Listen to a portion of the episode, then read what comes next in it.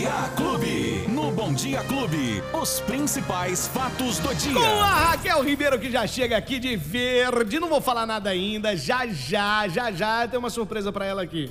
Hora que eu falar do esporte. Agora, agora ainda não. Calma. E aí, que que é o bom dia? Olá, Beto. Bom dia pra você, pra Lola, pra todos os ouvintes da 100.5. Tudo bem, tudo ótimo, muito feliz. Que hoje. energia é essa, hein? Muito bom, muito bom, muito alegre. Daqui a pouco nós vamos falar dessa energia. Tá bom. E por que, que você veio de verde? É, isso aí. Quem tá em casa tá vendo lá já no facebook.com barra Clube FM. Kekel, e aí, o que, que você me diz na manhã de quinta-feira, depois de muitos protestos em todo o Brasil, é, em várias cidades, várias capitais, nos interiores também das capitais, e aí? Olha, Beto, Hum. ontem houveram manifestações pacíficas aqui em Ribeirão Preto, ali no centro, na Duque de Caxias e nas rodovias, como você disse também.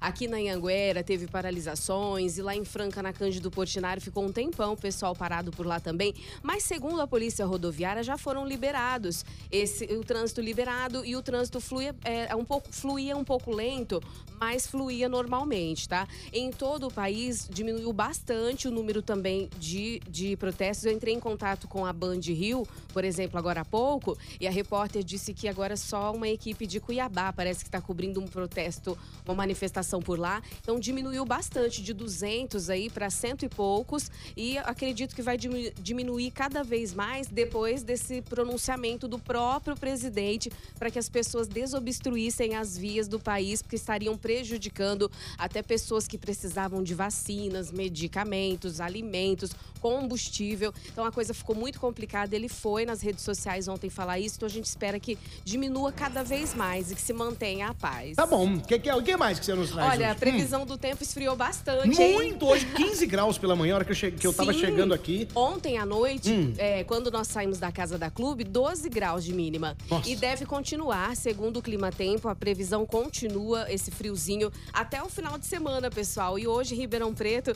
fica aí, olha, é até incrível a gente falar isso, máxima de 21 apenas, mínima de 14 graus. Amanhã vai oscilar entre 24 e 13 graus. Na região eu vi aqui que em Cravinhos também muito frio, máxima apenas de 19, mínima de 12. Na região Orlândia também, pessoal de Orlândia aí sentindo um friozinho, máxima de 20, mínima de 12. Em Franca, máxima de 17, mínima de 12. Serrana também, ó, temperatura baixinha. Lá em Serrana sempre quente, máxima de 22 apenas e mínima de quin- de 15 graus. Já para essa semana aqui em Ribeirão Preto, eu vejo aqui que não tem muita chuva, Beto, segundo a Defesa Civil até aqui da, de Ribeirão, olha, não tem muita chuva. Hoje zero, zero milímetros amanhã, zero milímetros no sábado e zero milímetros no domingo. Mas as temperaturas, olha, eu vejo aqui, ó, mínima na, no sábado 13 graus, mínima do- no domingo 14, segunda-feira, aqui, segundo a Defesa Civil, tá dando pancadas de chuva 6 milímetros, máxima de 28, mínima de 15. Quer dizer,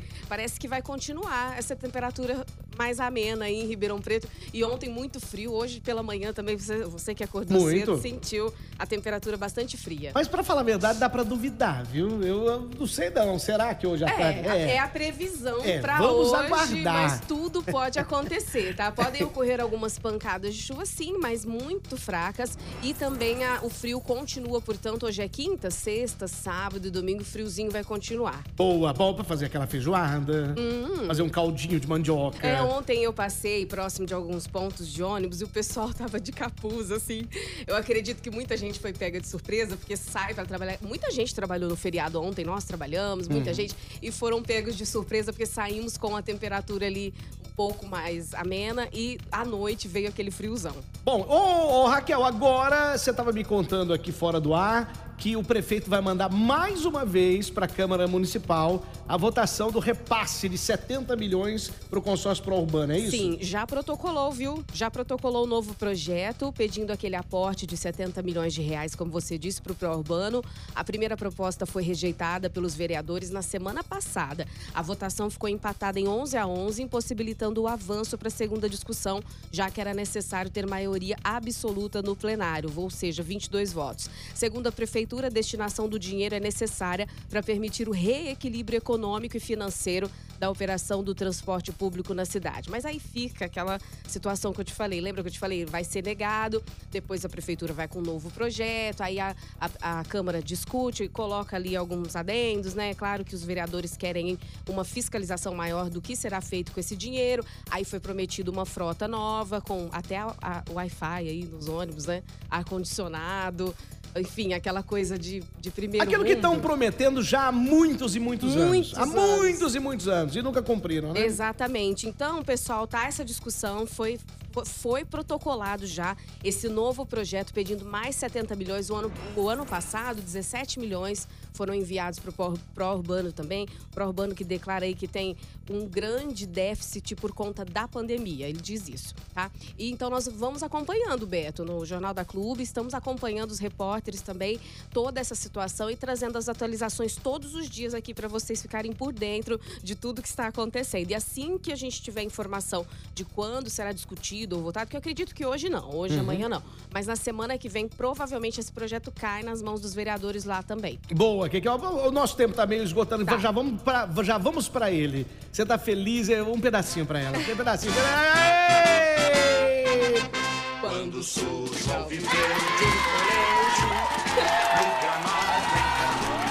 Aí, Lola, tá livrinha. Você viu? Nós prometemos aqui. São 11 títulos. Olha. Um dos maiores campeões brasileiros aí do Poxa. país, né? Time maravilhoso, pessoal. Até minha sombra hoje, que é verde, sombra, meu É, brilho. eu- eu- eu- tem uma piada que já, já encheu o saco essa piada, mas. Pode é, é falar, isso, vai. não, é, é isso que o pessoal já sabe. Só não tem isso, né?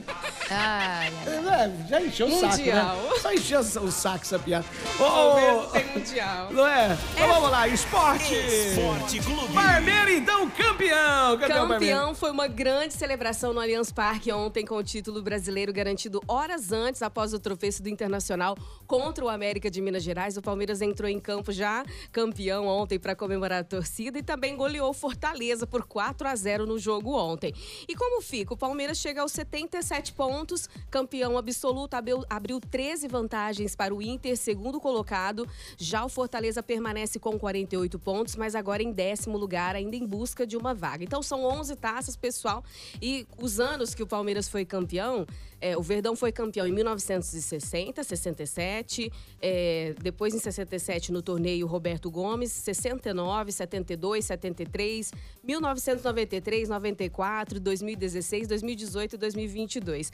E já campeão, o Palmeiras volta a campo no domingo para enfrentar o Cuiabá às 18h30, horário de Brasília, na Arena Pantanal, enquanto o Fortaleza recebe o Atlético Goianiense também no domingo, às 16 horas, na Arena do Castelão. E esse, esse prêmio, Beto, também gera milhões aí para os times, né? Os times aí que ganham milhões. Ontem, só ontem, tinha um público de 29.104 torcedores, uma renda de 3 milhões para o Palmeiras. Mas, Beto, o time vai ganhar 45 milhões com esse título.